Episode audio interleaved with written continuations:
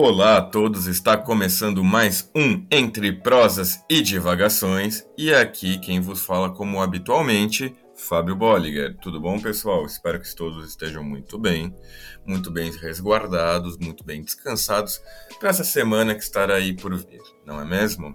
E como sempre, do meu lado esquerdo virtual, Danilo Sanfelice.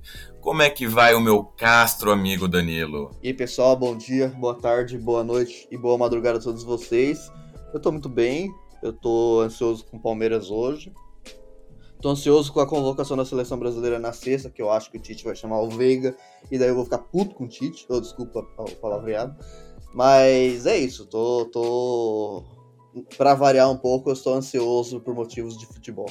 Assim como dizia o, o Eduardo Galeno, fechado por motivos de futebol. Como vocês muito bem podem observar, com a vida do Danilo nada mudou.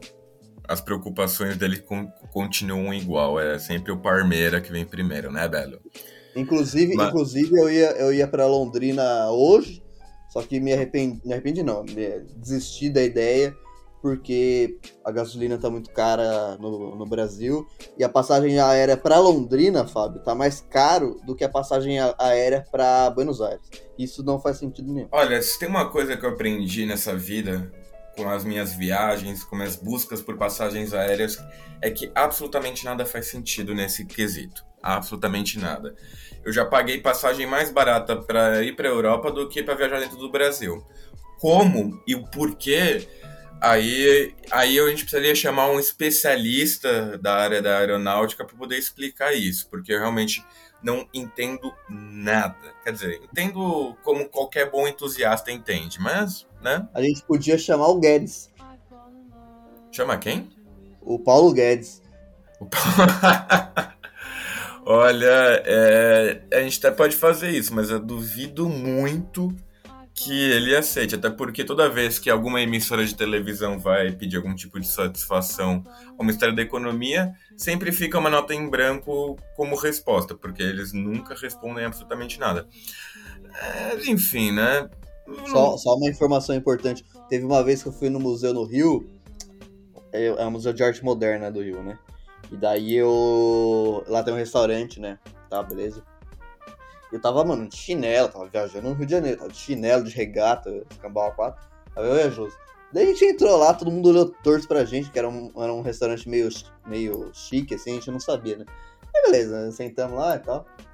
E a mesa ao lado tava Paulo Guedes. Perdi a chance de, de esculhambá-lo em público.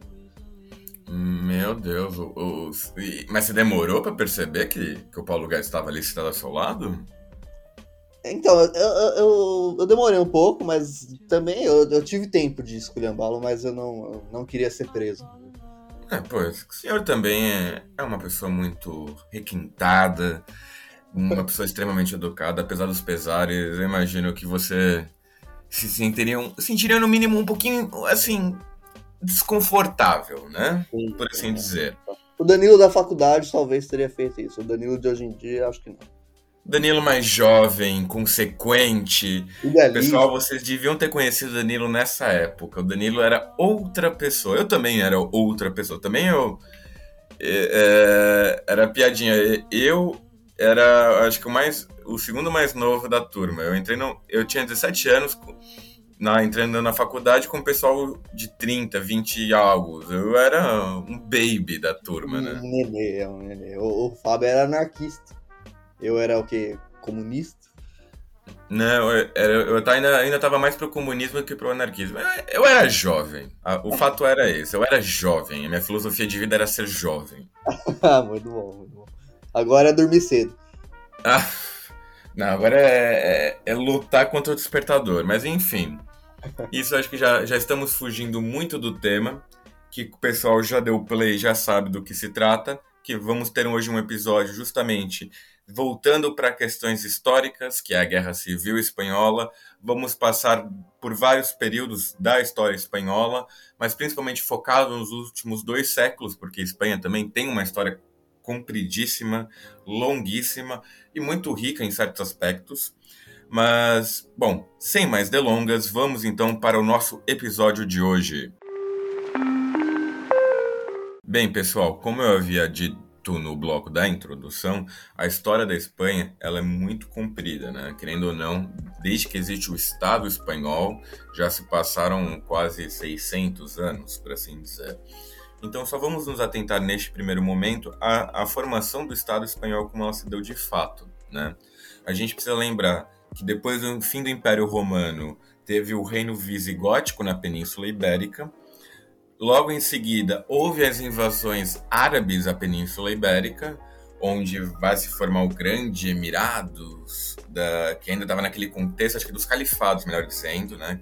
que vem da expansão dos árabes desde a Península é, Arábica, se expandindo para uma região do Maghreb, chegando até então a Península Ibérica, onde vai ter o único bastião cristão, por assim dizer, que é o Reino das Astúrias, e que aos longos dos séculos vão descendo até chegar à tomada da cidade de Granada em 1492.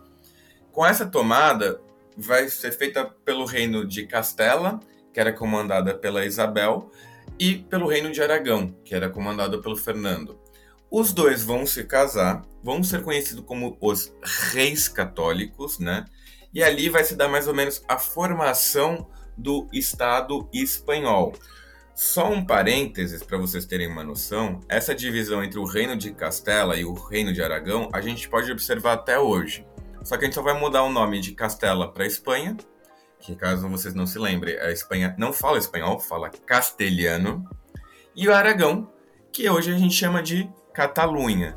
Então, essa divergência que a gente viu, por exemplo, da, da questão separatista da, da Catalunha, tá, vem, vem lá desde 1492. Outro fato muito interessante ser dito em, deste mesmo ano, além da tomada da cidade de Granada, é que esses mesmos reis espanhóis, os reis católicos, vão investir num certo comerciante, num certo navegador genovês, um tal de Cristóvão Colombo, falando que existia um caminho mais fácil para se chegar nas Índias, cruzando o globo. Pasmem vocês, em 1492 já se sabia que a Terra era redonda, né? E, e você aí com toda essa tecnologia achando que a Terra é plana. Mas enfim, isso não vem ao caso. Fato é que com, a, com o investimento que eles dão a Cristóvão Colombo, descobrem um novo mundo, dentro da perspectiva europeia, é claro, e isso vai se dar com o começo do Império Espanhol, que eu acho que vai ter o seu ápice na época dos Felipes, né? Do Felipe II ao quarto, não lembro qual. O Felipe II, que vai ser o que vai dominar Portugal, por exemplo, que vai ter a União Ibérica, que o Brasil vai fazer parte do domínio espanhol, onde a Espanha vai dominar literalmente o globo, vai ser a maior potência até o fim da, da Era dos Felipes, com a vitória inglesa no mar sobre a Armada Invencível, que aí vai começar a soberania britânica e o, a decadência, por assim dizer, a decadência entre muitas aspas do, do Império Espanhol. Mas isso mais ou menos é a formação do Estado espanhol e a formação do Império Espanhol, mas que não vem tanto ao caso porque o nosso Danilão já vai meter logo no século XIX falando sobre o despotismo da época. Manda bala, Danilo. Então, esse primeiro ponto que eu achei bom colocar aqui sobre o reinado de Carlos III, século XVIII, na verdade, segunda metade do século XVIII, uh, é, é, justamente sobre o despotismo esclarecido, que é um, uma consequência muito importante, na minha opinião, muito interessante também da, da época, né, do século XVIII, porque é fruto do seu tempo, né, mesmo. Que o Carlos III, embora fosse um déspota, né, como o próprio nome já, já, já indica, ou seja, era um absolutista, uh, só que esclarecido, a parte esclarecida justamente porque ele bebia do, do, dos ideais iluministas, aprendendo sobre isso no, naquele momento, e portanto promovia, embora fosse um déspota, ele promovia reformas progressistas. Né? Então, é essa contradição, essa dialética daquele momento, que ele era um déspota, era um, era um absolutista, mas promovia uma série de reformas uh, que outros absolutistas da Europa não promoviam. Então, é um ponto muito interessante. O século XIX, porém, culminou numa série de eventos que causam uma duradoura instabilidade política do país. Em 1808, Napoleão Bonaparte ocupa a região e derruba os Bourbons absolutistas. Uh, e diante disso é iniciada a Guerra Peninsular, contra a ocupação francesa. Sobre esse ponto específico, eu acho melhor passar a bola para o Fábio, porque ele manja mais do que eu sobre, sobre esse para explicar de uma forma mais didática. Bom, como a gente já comentou em vários episódios, principalmente sobre a América Latina, no contexto das independências dos países hispano-americanos, o que acontece? Com as guerras napoleônicas, a Europa vai ficar extremamente balançada, uh, as, vão surgir várias instabilidades ao longo da, dos, dos, vários países europeus que haviam na época, e a Península Ibérica não vai ficar à parte.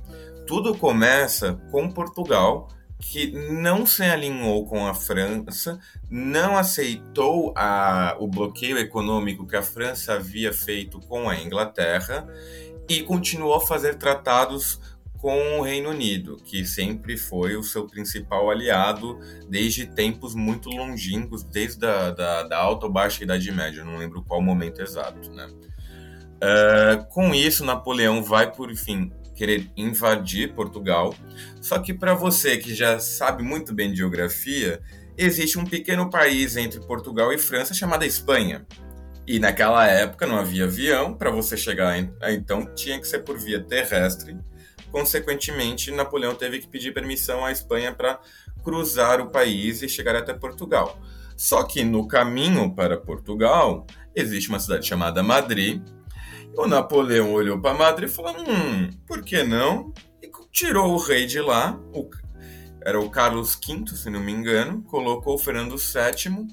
Depois disso, não muito satisfeito com Fernandinho VII, colocou o seu próprio primo, o José Bonaparte, que veio se tornar rei da Espanha nesse período das guerras é, bonapartistas, né, das guerras napoleônicas, melhor dizendo.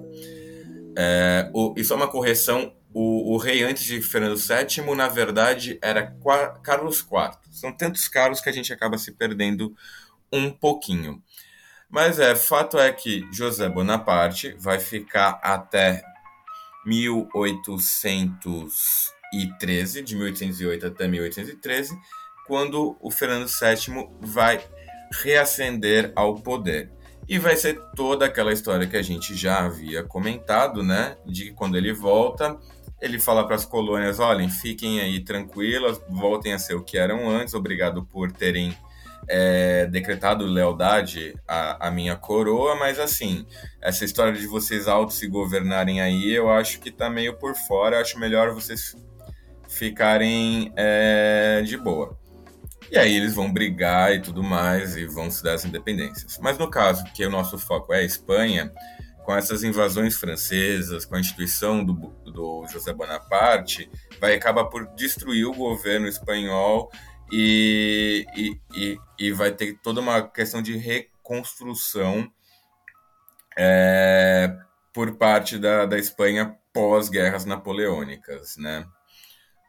Eu acho que era isso. Você queria que eu comentasse alguma coisa a mais, Danilo? Não, não, meu filho. É isso mesmo. bora, bora continuar então. É, outro ponto importante é que a guerra foi. É, esse, esse, período, né, essa guerra foi muito importante para o desenvolvimento da tática de guerrilhas que é um, é um fator muito importante tanto na Guerra Civil Espanhola, foco desse episódio, como em outros conflitos ao longo do século XX em todo o mundo, por exemplo, em Cuba. Né? A Revolução Cubana usa a tática de guerrilhas o tempo inteiro. O Che Guevara escreveu um livro só sobre isso. É...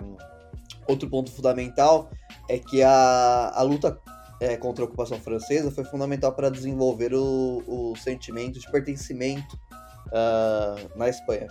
E como estamos falando de século XIX, foi importante para a luta é, de republicanos antimonarquistas é, lutarem por uma constituição liberal na Espanha que viria a se tornar um marco do liberalismo europeu. Essa constituição foi assinada em 1812. Pode falar, Fábio. Não, acho que um fato interessante para a gente colocar em mente com relação a essa questão de um sentimento nacionalista é que a gente está ainda num, num, contexto ainda um pouquinho anterior, mas que já vai entrar em questão, que vai ser a Primavera dos Povos, de 1848, que vão surgir novos países na Europa, como por exemplo a própria Bélgica vai, vai surgir neste contexto, e vão começar a se criar as identidades nacionais no qual nós conhecemos hoje em dia porque é muito importante ressaltar, acho que a gente já falou em outros episódios, mas é sempre válido lembrar ou relembrar nessa situação que antigamente, por exemplo, século XVIII, XVII, não havia aquela história de vou lutar pela França, vou lutar pelo Reino Unido. Não, vou lutar pelo meu rei, vou lutar por ele. É, esse era o sentimento, né? É, vou lutar pelos meus ideais, pela minha religião.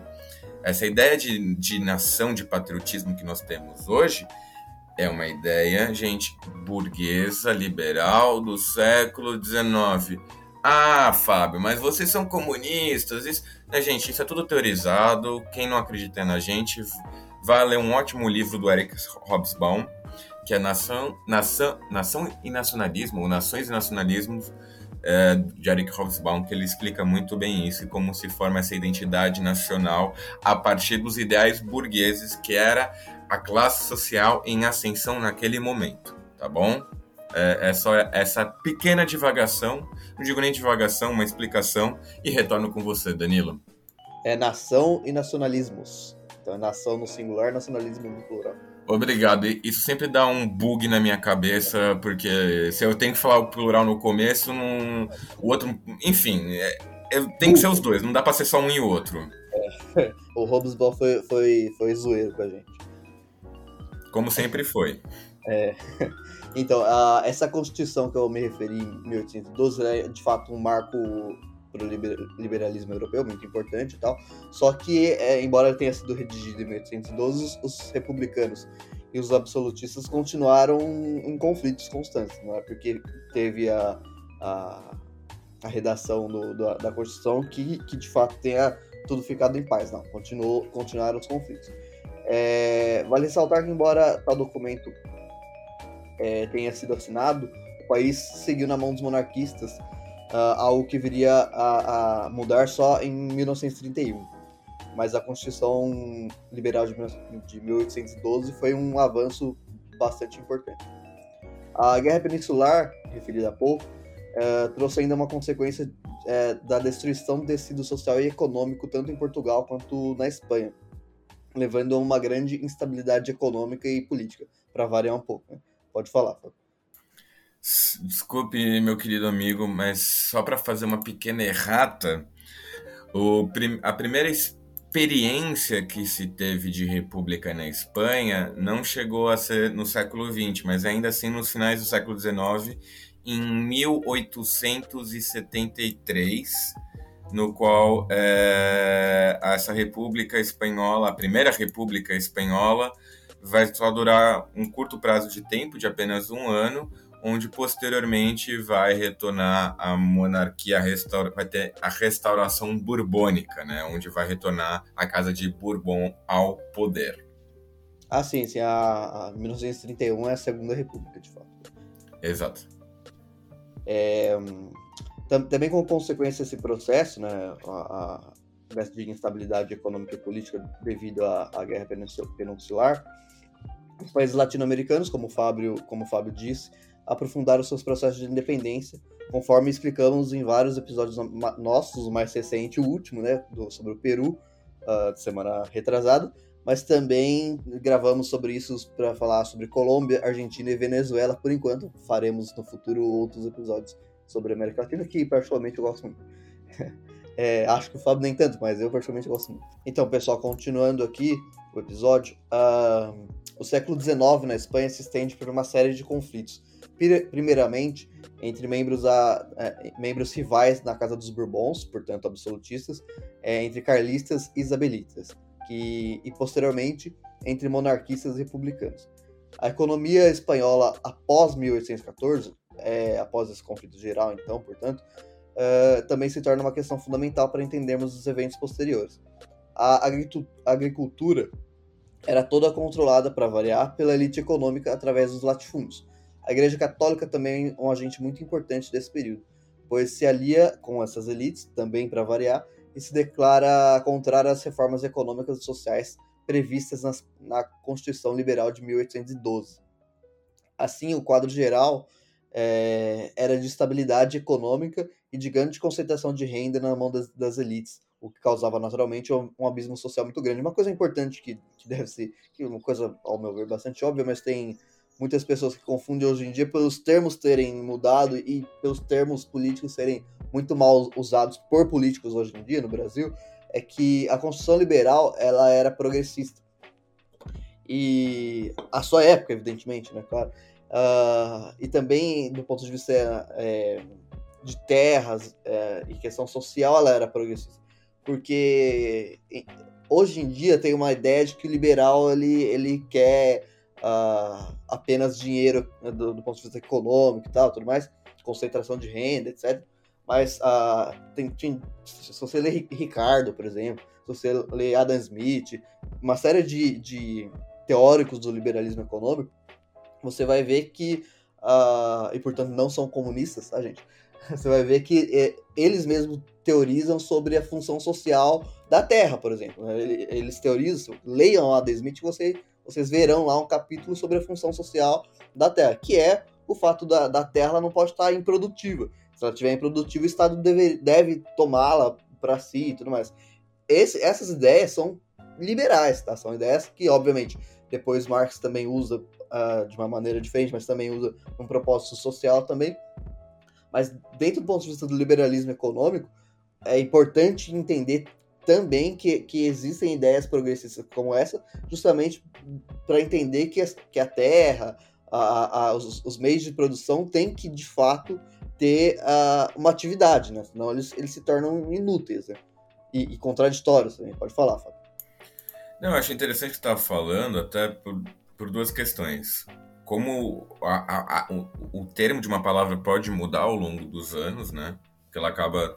O liberalismo hoje tem uma conotação completamente distinta do que havia no século XIX, e sobre a questão até mesmo da, da, da propriedade privada, da, da utilidade que ela pode ter para uma economia, para uma sociedade, é, caindo muito naquela contradição clássica da história do propriedade privada é sagrado e nada pode mexer naquilo, por mais que, a, que aquilo não tenha uma função social. Para pegar um parâmetro, para fazer um, um, uma comparação a níveis de, de explicar mesmo, eu vou usar os Estados Unidos. Os Estados Unidos tem muitas essa piadinha com a propriedade privada, que você tem até aquela imagem do, do caipira americano do sul, né? Tipo, sai da minha propriedade com uma espingarda, que é aquela visão estereotipada e cômica, mas nos Estados Unidos mesmo existe a questão de, de tomada da propriedade privada quando ela não corresponde às funções sociais dela. Ou seja, se você tem uma terra improdutiva, pelos Estados Unidos, sim, o governo pode ir até lá e pegar essa terra caso você não esteja produzindo. Claro que é um, todo um processo jurídico complexo, mas isso ocorre sim nos Estados Unidos.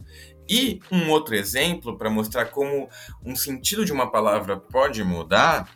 Todo mundo conhece o Abraham Lincoln e, e o contexto dele da Guerra Civil Americana. É, e todo mundo acha que ele era, ele era um progressista por fato dele ter abolido a escravidão, por ter industrializado o país, blá blá blá. Só que ninguém sabe que ele era republicano. E o republicano, e, e, e, é isso que é o X da questão que eu quero pegar, como as, o sentido das coisas mudam. O republicano no século XIX era o progressista, enquanto o democrata era o conservador. Posteriormente ao Abraham Lincoln vai ter essa inversão de valores.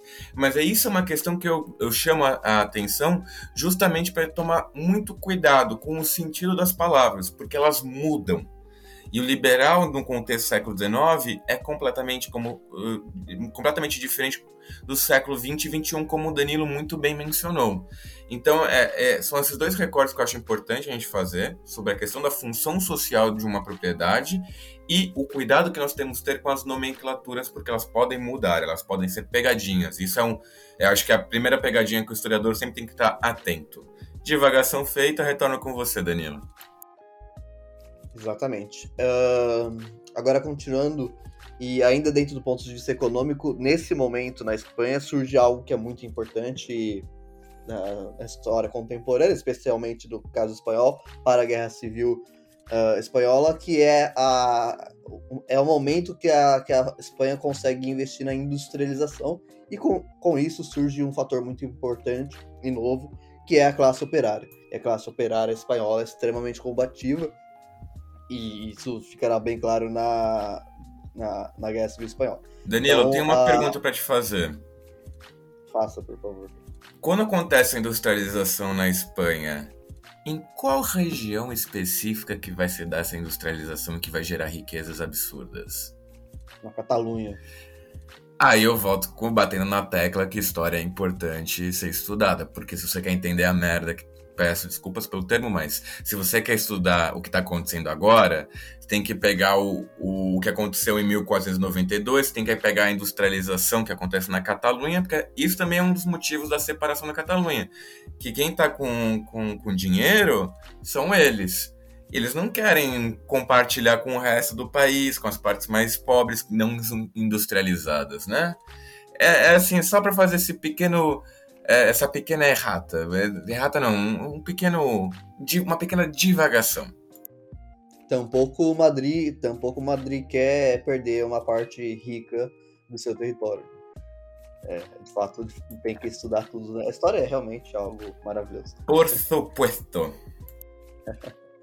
um, a partir de 1840, a Espanha viu pipocar entre trabalhadores uh, organiza organizações sindicais, ou não, né? ou, ou pode ser organizações sindica sindicalistas, ou apenas organizações de trabalhadores. Uh, o, anar o, anarquismo passou a, a, ser muito difundido entre a classe operária, especialmente, como o Fábio acabou de dizer, na Catalunha, região mais operária do país, justamente porque foi ali o polo industrial.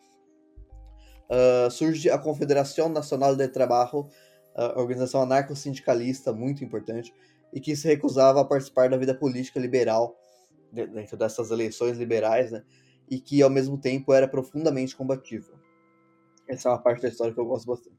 É, diante desse cenário, o fim do século XIX e início do século XX é marcado pelo desenvolvimento de choques entre anarquistas e demais uh, e, e outros trabalhadores sindicalizados ou não, e membros da direita liberal. Grupos paramilitares de direita são criados para assassinar lideranças populares e ao mesmo tempo grupos revolucionários de esquerda, especialmente anarquistas e comunistas, também são criados nesse momento eh, e os choques são cada vez mais frequentes. Então, no caso espanhol, muito interessante notar que desde o século XIX o choque entre burgueses e trabalhadores se torna, primeiro, muito frequente e, segundo, muito combativo. Não é um choque de levantar cartaz, é um choque de, de revolução mesmo. Então, esse momento do, do fim do século XIX, início do século XX, já é um momento de profunda radicalização da luta da classe trabalhadora, da luta uh, econômica, né? luta é, das, das, classes, entre classes, né? da guerra de classes. Uh, e com isso a gente acaba o primeiro bloco de, de conteúdo. Agora vai ficar a musiquinha para vocês para o segundo bloco. Então, pessoal, é, continuando, portanto, Agora, o segundo bloco, a gente vai falar sobre um, recorte né, do, do, século XX, que é 1900 até o início da guerra em si. Né? Uh, o rei Afonso XII, é, Afonso XII, ele manteve a Espanha neutra na, na Grande Guerra, que nesse momento era a Grande Guerra, não a Primeira Grande Guerra, né? porque ninguém sabia que era a Segunda Guerra. É, ele, então ele manteve a Espanha neutra nessa, nessa guerra, já que é, é, a Espanha, nesse momento, possuía aliados do, dos dois lados, inclusive família, né, familiares. Uh, na Espanha, Afonso apoiou o Primo de Rivera como seu primeiro-ministro em 1930. O primo, de, o Primo de Rivera foi marcado por diversos escândalos de corrupção e renunciou ao cargo um ano depois. Afonso, é, Afonso portanto, organizou novas eleições. É Afonso, eu anotei errado aqui, tá? É Afonso 13, né? Afonso 13 Eu tinha falado 12, mas é 13. São muitos Afonsos, como o Fábio mesmo já disse. São muitos, muitos nomes repetidos. Daí dá uma bugada na cabeça de todo mundo.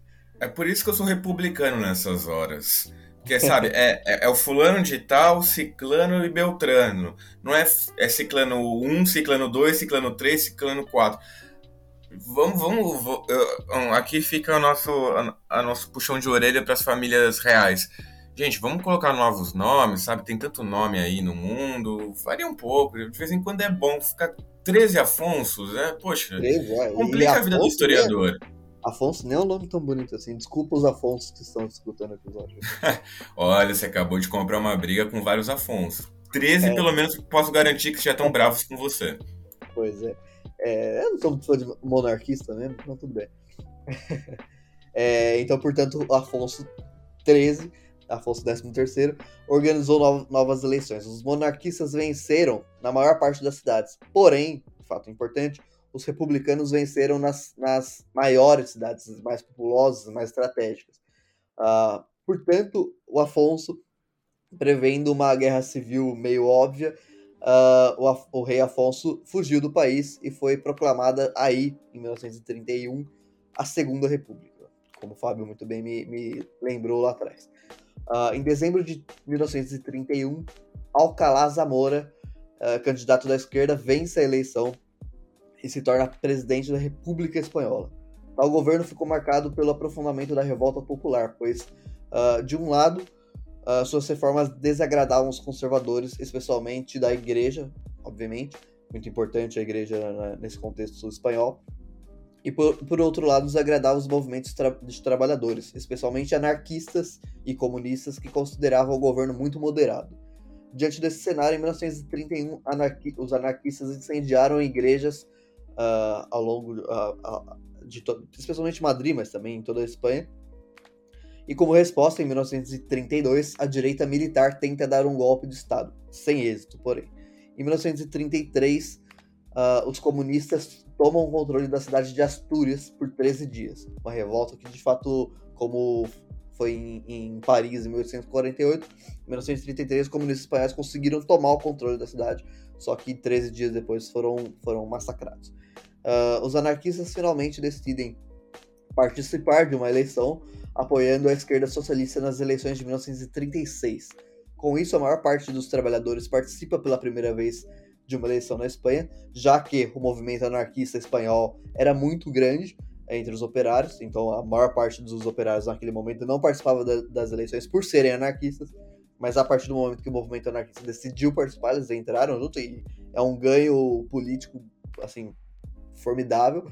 Os anarquistas, inclusive, no Brasil eram muito fortes, porque tinham muitos espanhóis é, brasileiros é, que viviam no Brasil nesse momento e que organizam, por exemplo, a, a, a greve de 1917. Falei, Fábio. Não, é, é, você fez um gancho maravilhoso que justamente muitos desses anarquistas que viviam na Espanha e também na Itália vão porventura depois migrar para o Brasil. No caso espanhol vai ser justamente posterior à, à Guerra Civil Espanhola, porque gente, desculpa lá spoilers, mas a direita fascista vai ganhar. E eu quando digo fascista é fascista, tá? Não é porque é só de direita. Não tô generalizando a direita como fascista, mas fato é que eles ganham e muitos deles vão vir para cá. Então a gente vai ter até coisas interessantes que vão vir para o Brasil, como vai ter essa greve que em São Paulo que o Danilo mencionou. É, vai ter um livro da Zélia Gattai, que ela, para quem não conhece, foi uma grande escritora, membro da Academia Brasileira de Letras, esposa do Jorge Amado, é, acho que esse é um, é um dos pormenores, mas é também um grande fato. E ela tem um livro muito legal para quem quiser ler. Isso já nem é tanto dica cultural, mas acho que é uma dica geral mesmo.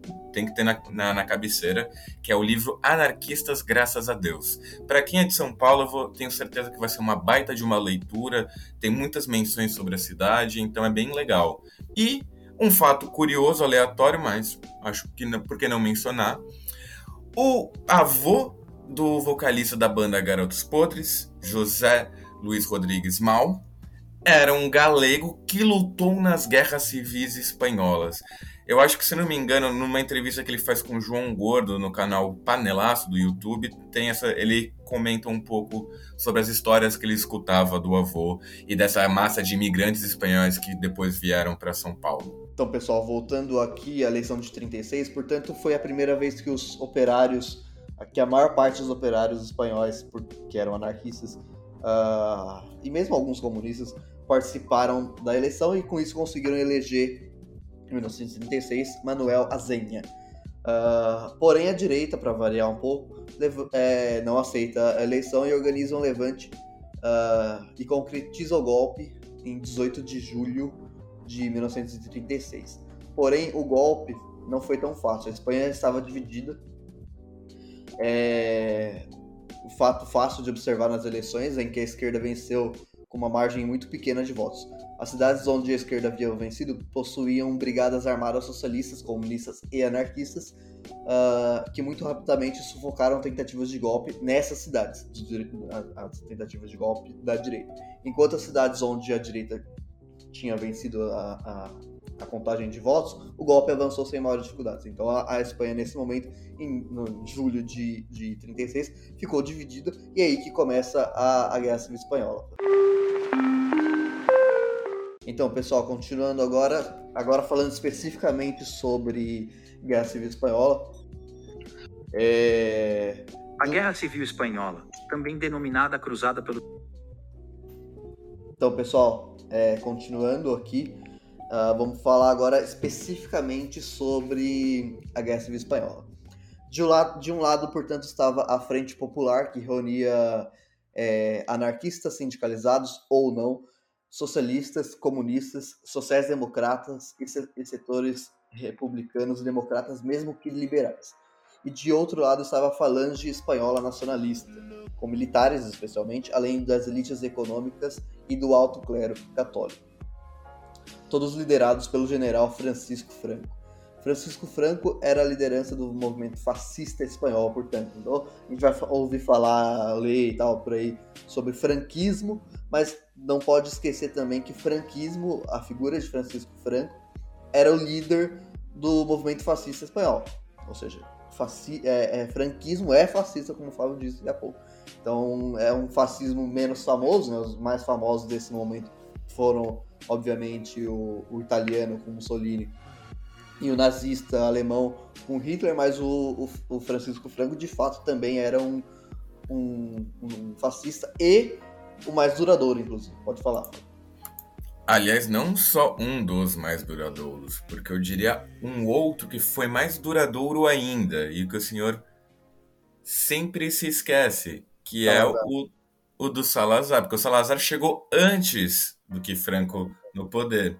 Tanto que eu estava justamente fazendo minhas leituras para minha tese de mestrado, eu estava vendo o, o apoio que o Salazar tinha dado até ao próprio Franco com medo de que se instaurasse uma república socialista ou uma república liberal, não digo nem de esquerda, mas liberal, na, no quintal dele, na esquina ali da casa dele. E ele morria de medo, porque tudo que acontece na Espanha, querendo ou não, respinga em Portugal. É, isso é fato. E outra coisa que eu acho interessante, só de ressaltar, que você muito bem disse, o que a gente precisa ter noção sobre a Guerra Civil Espanhola são os principais atores. Eu não digo o Francisco Franco em si, mas sim uh, os tipos de arquétipos de personagem que a gente vai ter nesse contexto. Que, como muito bem o Danilo mencionou, são os anarquistas barra comunistas, que nesse quesito a gente pode englobá-los numa coisa só, somente nesse quesito, tá? Porque depois anarquistas e comunistas têm essas próprias divergências.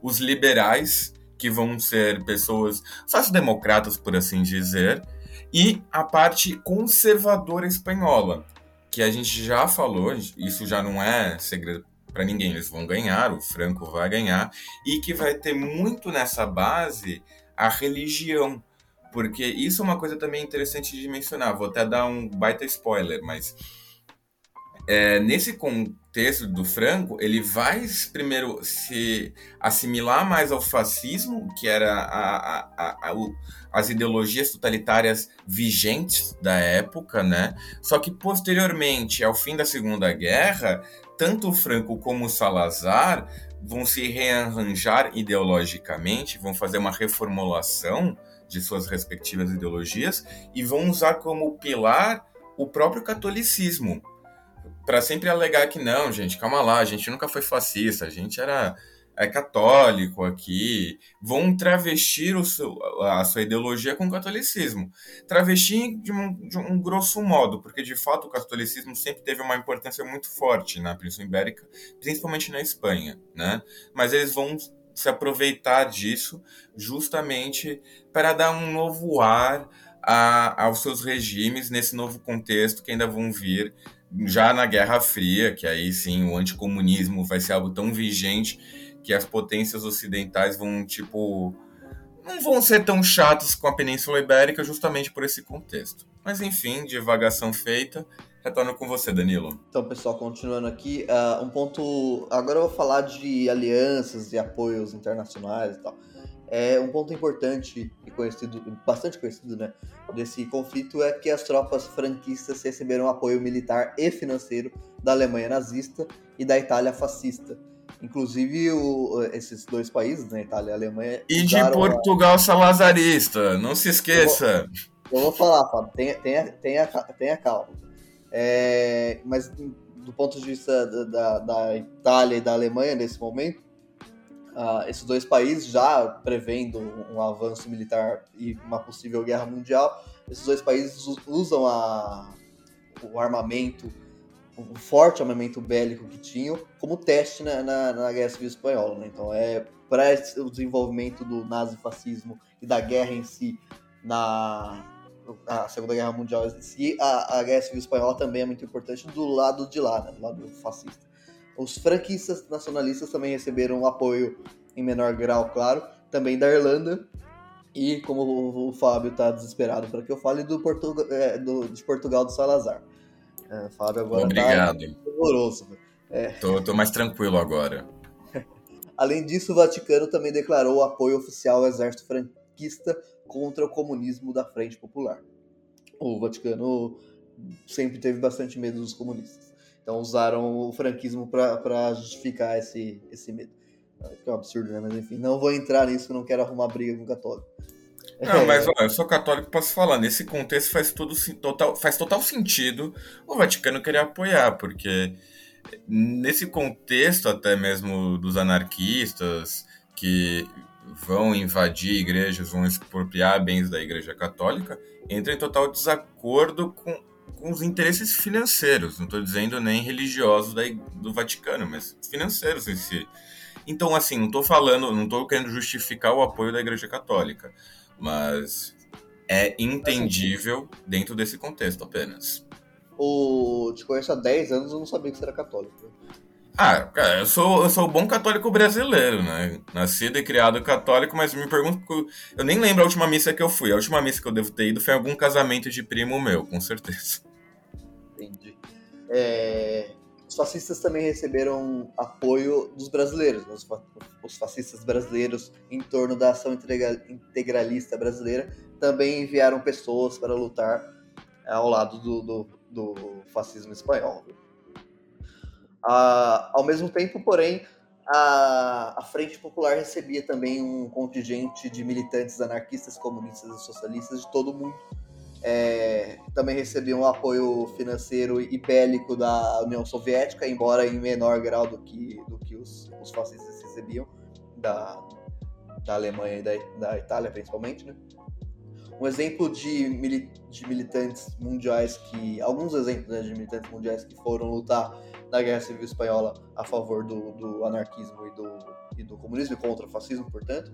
Uh, o brasileiro que eu admiro bastante, que é o Joaquim Câmara Ferreira, o Toledo, né, o nome de, de, de luta dele aqui no Brasil é Toledo, histórico membro do Partido Comunista Brasileiro e militante da Ação Libertadora Nacional, portanto companheiro do, do, do Marighella. Marighella é esse que nós fizemos episódio sobre também e que foi assassinado, no caso, o Toledo foi assassinado durante a ditadura civil militar brasileira após o sequestro do embaixador estadunidense uh, Charles Elbrick em 1969.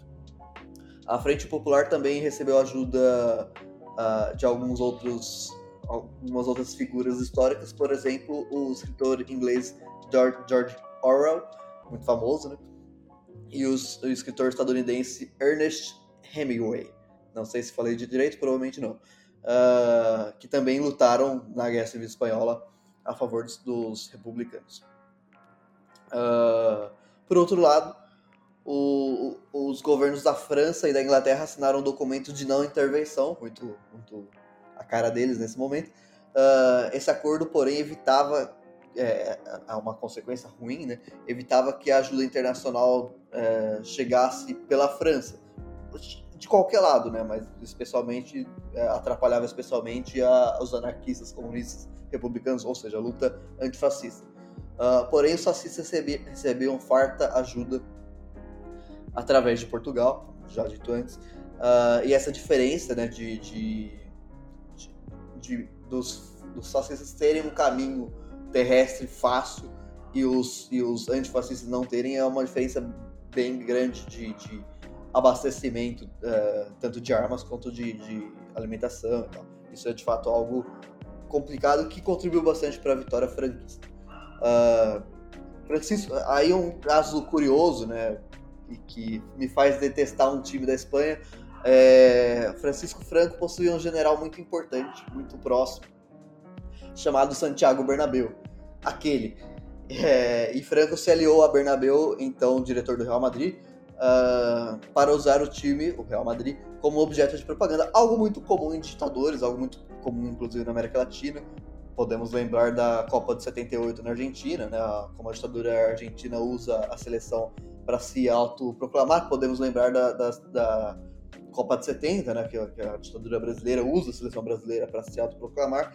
Uh, mas no caso dos, do, do, da Espanha, uh, o governo franquista coloca dinheiro do Estado espanhol dentro do, do principal clube da capital do país, portanto, o Real Madrid, naquele momento, uh, ah, para fortalecê-lo, fazer o Real Madrid ficar muito forte, muito grande nesse momento e ganhar muitos títulos. E para isso servir de propaganda, mostrar como, olha só como o nosso time é forte, como o nosso time é grande. E quando uh, uh, o Real Madrid não tinha jogos oficiais, né, nos períodos de férias, entre aspas, o governo franquista patrocinava excursões desse, desse clube ao longo da Europa, mas também principalmente dentro da Espanha, justamente para associar o Real Madrid, a força do Real Madrid, com o com o, o com a força teórica, né, de um governo fascista e tudo mais. Ah, isso, isso é algo muito comum. O próprio Hitler tentou fazer isso com, com os esportistas alemães durante, durante a Olimpíada de 36 e tal. É... Santiago Bernabéu, que nomeia, portanto, o estádio atualmente, ele era, portanto, o general fascista responsável pela morte de milhares de trabalhadores espanhóis e é, torcedores do Real Madrid que me perdoem, mas não, isso não me desce até hoje. Pode falar, Fábio. Olha, eu acho que, o, que, os torcedores do Real Madrid torcem pro Real Madrid por outras questões, até porque essa é uma história que é muito pouco conhecida até sobre essa participação, mas como você até muito bem disse, é muito típico dos regimes fascistas é, se utilizarem é, do futebol, que nesse caso da política clássica do pão e circo, o, o circo vai ser o futebol, então é muito comum ocorreu isso na Itália, é, até um caso curioso na Itália, porque o Mussolini não gostava de futebol, mas usou o futebol a seu favor, unificou os vários times de Roma para formar o AS Roma. O único que falou não foi a Lazio, que casualmente hoje é o time fascista. E voltando aqui para minha terrinha, para Portugal, o Salazar vai usar o Benfica também como massa de manobra é, usa muito o Eusébio, que foi o maior jogador até o Cristiano Ronaldo, e aí fica a discussão aberta. Quem é maior, Eusébio ou Cristiano? Mas o Eusébio também foi utilizado dentro dessa propaganda do Estado Novo Português. Impediu-se que o, que, o, que o Eusébio saísse de Portugal para jogar no Milan, por exemplo.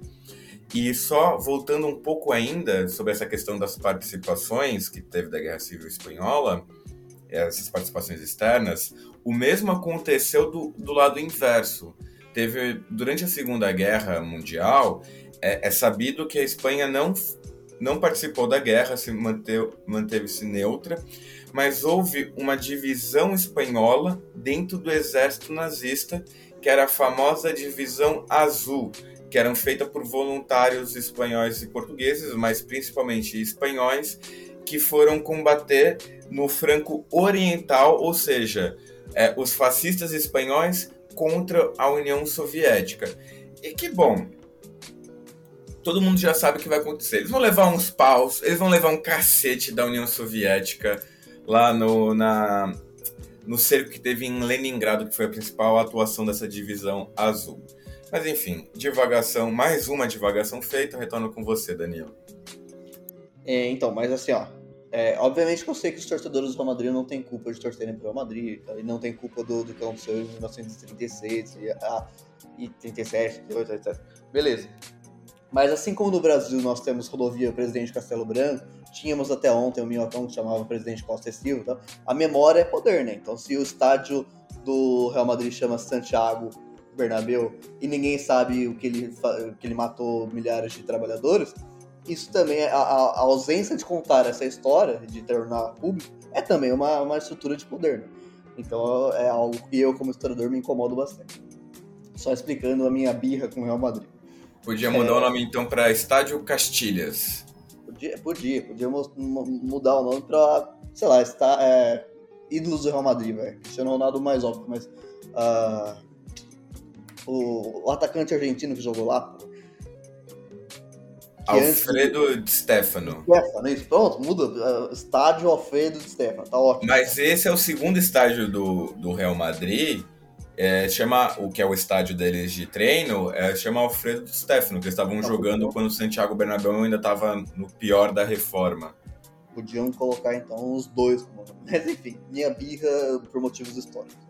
Agora. Aliás, um nome que poderia colocar é General Puskas, que o Puskas foi um grande jogador do Real Madrid. Jogou pela seleção espanhola da, da Espanha de Franco ainda também. Sim, podia, podia pôr também. Agora, divagação feita e birra explicada. É, vamos continuar agora. Mas eu tenho birra com um monte de time europeu, não é só o Real Madrid, não. Então, meu, meu, minha preferência são os times latino-americanos. O senhor é um birrento, é isso que o senhor é.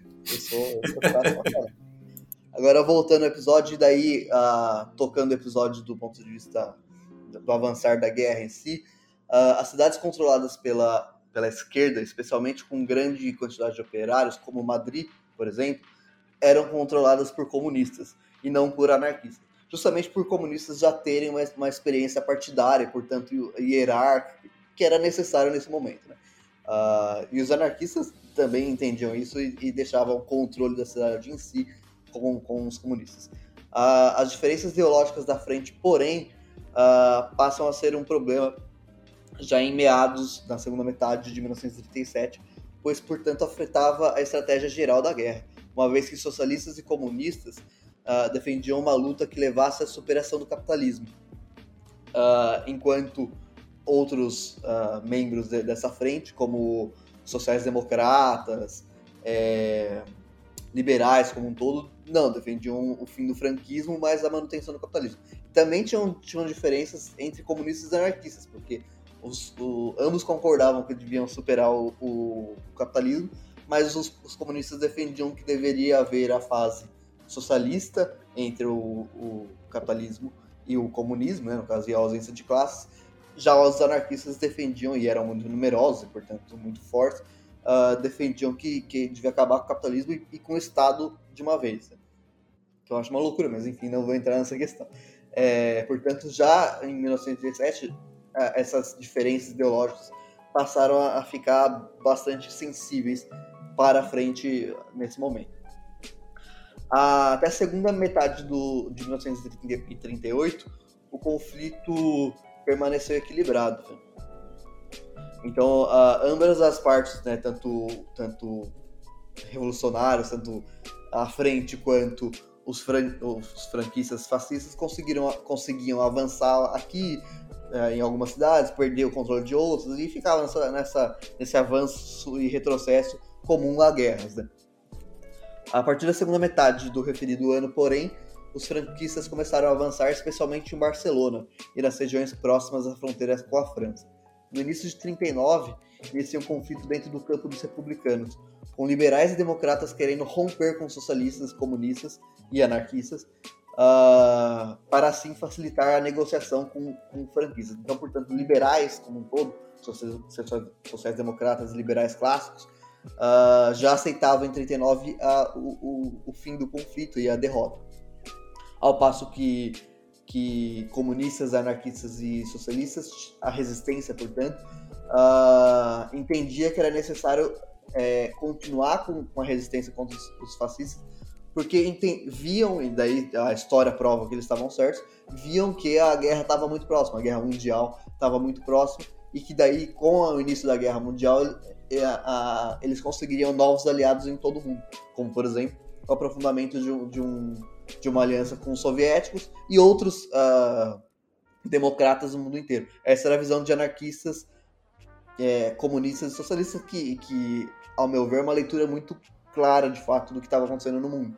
Mas liberais e sociais-democratas já, nesse momento, queriam romper e romperam com, com, com a resistência. Né? Pode falar, Fábio. Eu acho algumas coisas interessantes que você mencionou que são válidas de serem ressaltadas e até melhor explicadas, porque o, o, esse avanço que deu da, dessa, da parte falangista, né, que é a frente falange que chama do, do, dos fascistas, é, vai se dar muito sobre Barcelona e a Catalunha, que como a gente já mencionou, que era um principal polo industrial da Espanha, era naturalmente a casa de muitos desses liberais, então isso já vai mostrar essa mudança de postura quando estão vendo que a guerra realmente já não, não, não vai se tornar frutífera para o lado deles. E outra é uma coisa que a gente até esqueceu de mencionar, que eu acho que é muito importante de ser ressaltada, é que com essa ajuda que, o, que os franquistas vão ter da parte da Alemanha nazista, e como você muito bem mencionou, Danilo, da, desses testes militares que vão ser realizados, principalmente pela Força Aérea alemã, a Luftwaffe, que vai ficar muito famosa por um caso muito específico numa cidade basca chamada Guernica. Para bem entendedor, já todo para bom entendedor, já, essa última palavra já entendeu o que eu quero dizer. Houve um bombardeio da Luftwaffe nessa cidade, em Guernica, e essa cidade ela foi literalmente varrida, ela foi terraplanada. E essa cidade não tinham, claro, forças é, comunistas, anarquistas, republicanas, é, só que tinham muitos civis. E acabou sendo um massacre generalizado aquilo. E ficou eternizado pela obra do grande pintor espanhol Pablo Picasso, que é o Massacre de Guernica. E eu até vou dar uma colada aqui, porque eu não me lembro aonde está esse, esse quadro, mas é, eu acho que ele ficou como um, um, gran, um, um grande exemplo da, da, do que ocorreu, dessa, dessa ajuda que se teve por parte da, da Alemanha nazista e, consequentemente, também é, do que foi esse massacre. E aqui está minha errata. No caso, uh, o, o quadro do Massacre de Guernica está em Madrid, no Museu Nacional do Centro de Arte Sof... Reina Sofia. É, é isso. Para quem um dia tiver a possibilidade de vale a pena. É, uma, é, é um pedaço da história em matéria. Mas feita essa explicação, retorno com você, Danilo. Então, pessoal, voltando aqui já para a parte final do episódio.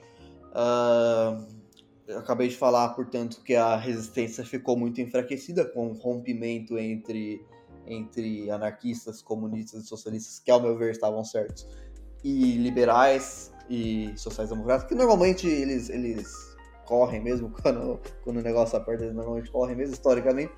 De fato, é, com, com, esse rompimento entre é, essas diversas formas de pensar, a, a, resistência fica menos numerosa, claro, e, e enfraquecida.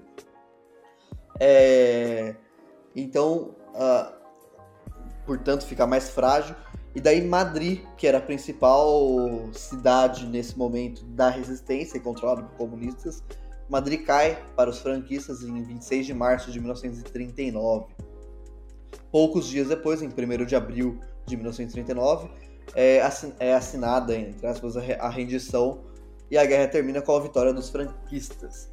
E o Francisco Franco, como a gente falou até pouco, há pouco momento, Francisco Franco fica no poder espanhol até 1975 com a sua morte, né? Saiu porque morreu.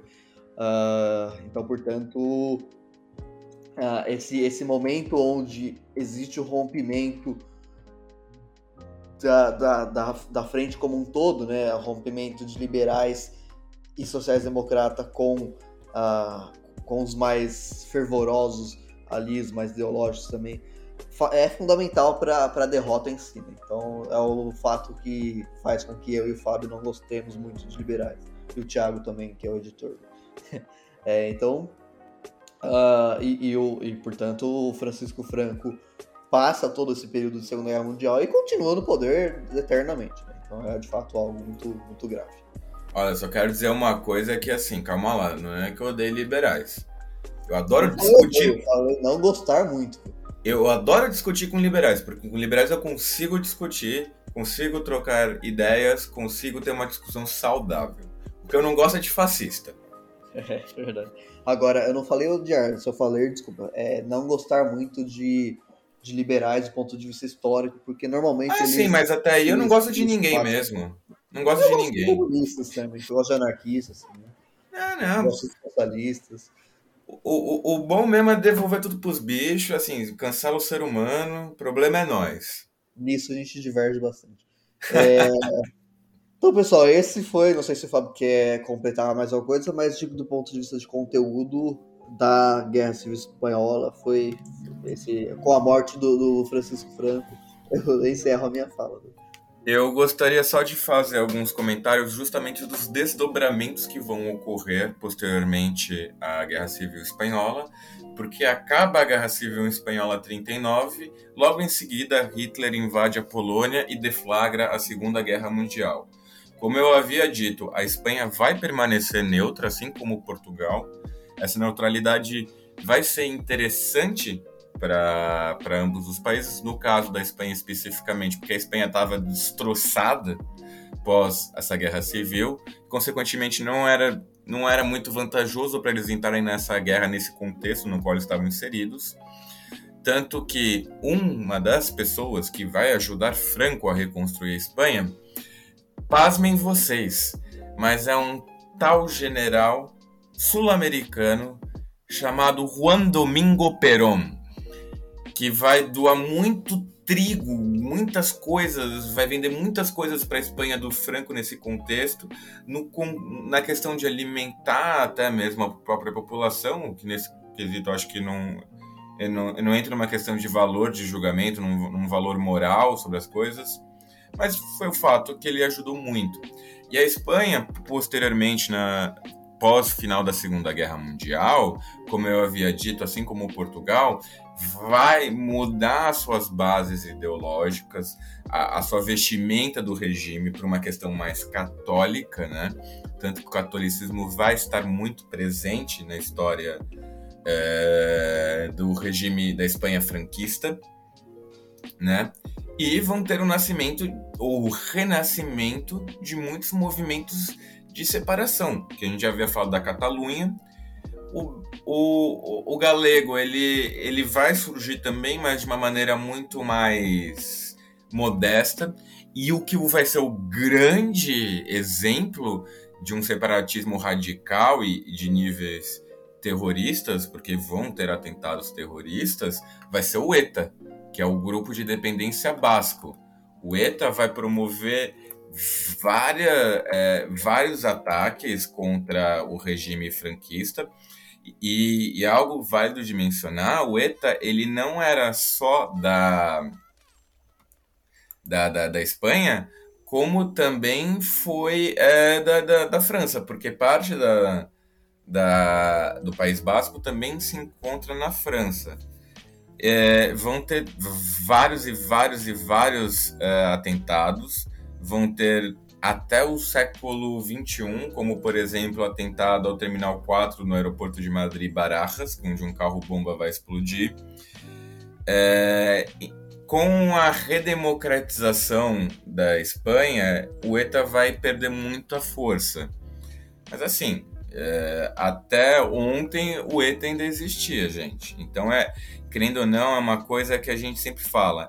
É, é, é uma memória que ainda está muito viva para o espanhol ETA e sobre os atentados que ali ocorreram. É, eu acho que o, o, o, mais famoso do ETA vai ser o resultado da morte do almirante Carreiro Blanco, que vai ser um dos casos acho que mais emblemáticos, porque o carro dele vai voar. E quando eu digo voar, ele voa mesmo. Os caras colocaram tanto explosivo, mas tanto explosivo, mas tanto explosivo que o carro literalmente voou, né? É, ele foi o, o primeiro-ministro da Espanha, já naquele contexto de fim do, do franquismo, né? É... Eu acho que da minha parte é isso. Ah, só mais uma última questão.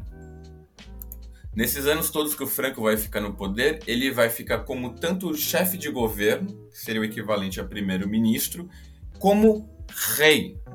E ele não, ele não vai se chamar de rei, porque durante o regime franquista, a Espanha volta a se chamar Reino de Espanha, só que com a tutela do, do, do Francisco Franco. Tanto que ele vai ser o chefe de Estado, né? vai ocupar as funções cerimoniais de um chefe de Estado, que supostamente deveriam ser do rei, mas ele vai se auto-intitular de Caudilho de Espanha.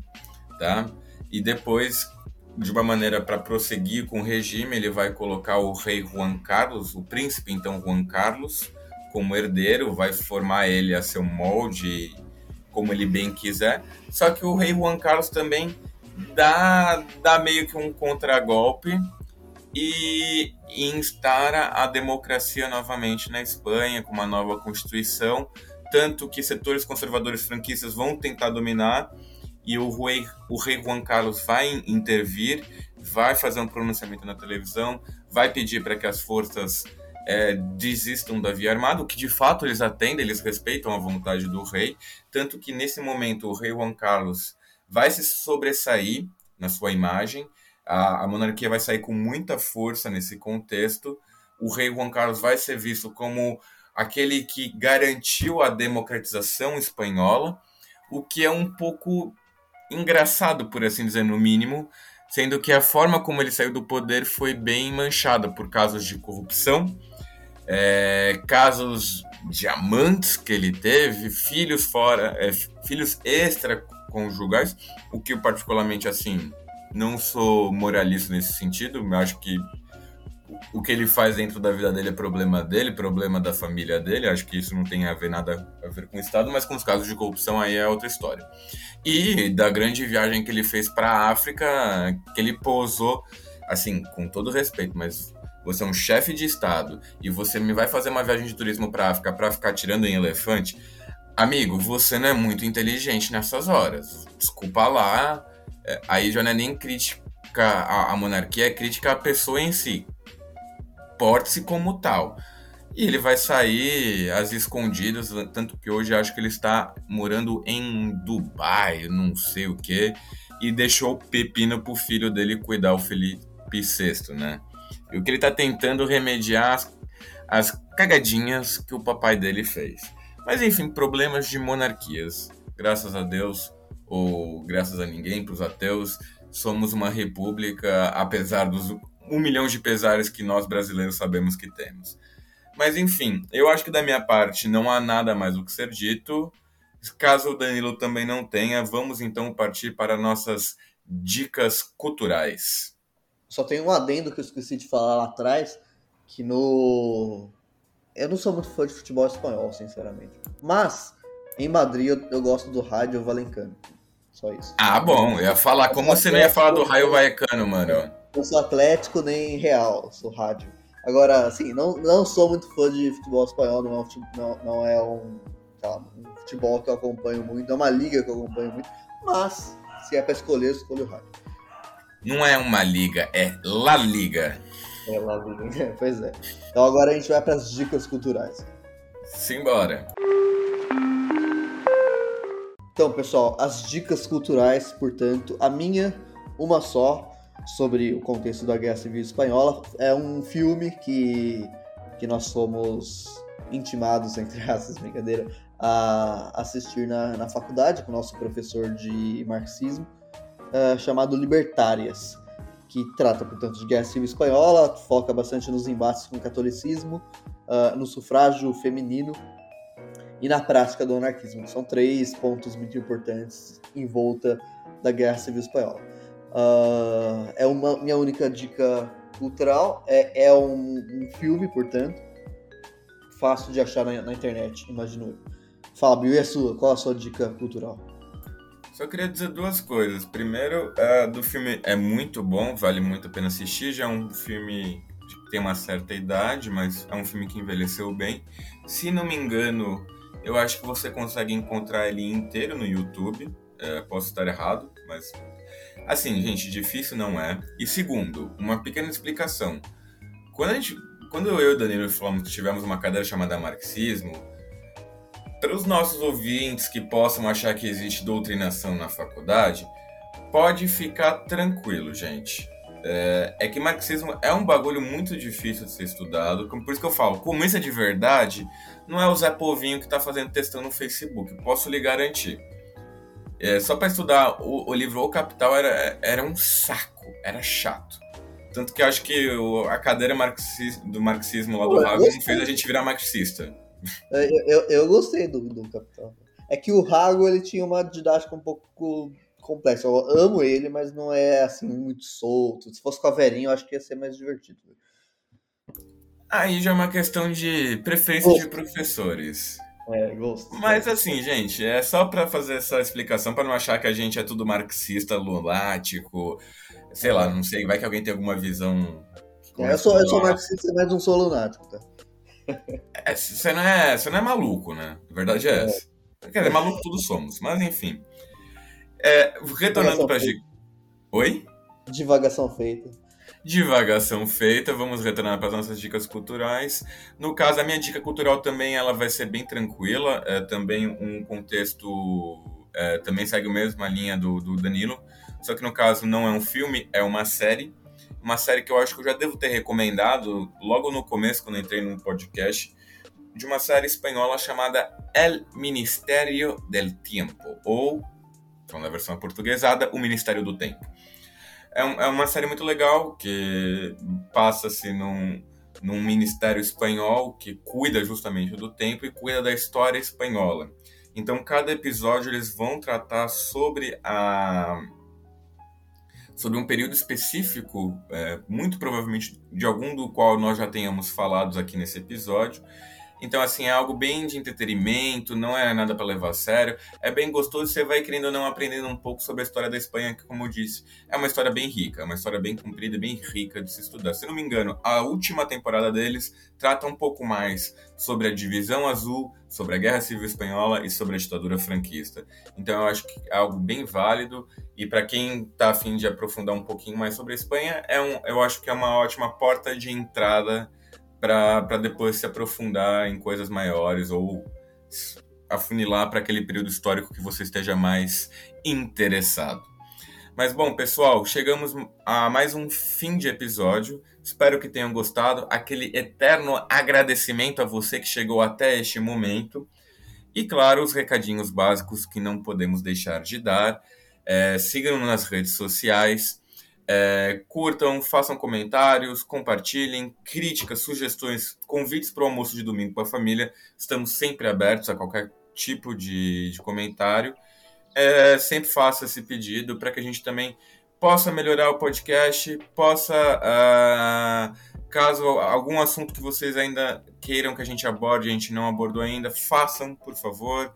E como sempre, estamos abertos a qualquer tipo de comentário. Fala, Danilo. E agora estamos no YouTube, para a galera que prefere o YouTube do que os tocadores de podcast. Estamos lá, o episódio sempre agora é lançado tanto nos milhões de tocadores de podcast, quanto no YouTube. Escutem lá, então. Não tem mais desculpa para não escutar o podcast. Exatamente. Agora temos mais um tocador de podcast na nossa infinita gama de tocadores. Então, você que tinha desculpinha que, ah, eu não sei, não gosto, pô, mano, agora tá no YouTube, parça. É Sabe Mais fácil impossível, só se a gente for lá na casa da pessoa conversar sobre, sobre guerra civil espanhola. Exato. Como eu falei, convite de almoço de domingo estamos aceitando. No meu caso, tem que me pagar uma passagem aérea, mas eu aceito. Não tem problema nenhum. passagem bem tranquila. Exato. Pode ser classe econômica, sossegado, eu aceito. Nem preciso despachar mala. É, gente, eu sou super, super light, super tranquilo nesse ponto, viu? Não precisa ser classe, econo... é, classe executiva, não, tá? Então é isso, pessoal. Certo? Algo mais, Fábio? Cara, é, só queria dizer que eu já saiu a, a, a já saiu a escalação do, da seleção brasileira e convocaram um Danilo. É, eu vi. Eu, eu não sei o que pensar disso. Eu, eu não gosto. Deixa para um próximo episódio que a gente possa fazer sobre a seleção brasileira, quem sabe. É, faz um episódio sobre a história da seleção brasileira. História do futebol no Brasil. Mas enfim, terminamos aqui. Aquele abraço e aquele beijo na sua bochecha esquerda, por que não? É, então eu, eu prefiro quando você fala o beijo na nádega esquerda. Acho mais. Ah, é que às vezes a pessoa não pode levar pelo bom sentido, né? Mas pra quem der a permissão, um beijo na nádega esquerda, então. Se não, só na bochecha, ou se não, só um beijinho de longe pra quem ainda está se resguardando com relação ao Covid. Isso aí, pessoal. Abraços, beijos a todos. Fiquem bem. Até a próxima. Abraços, pessoal. We are the music makers and we are the dreamers of dreams.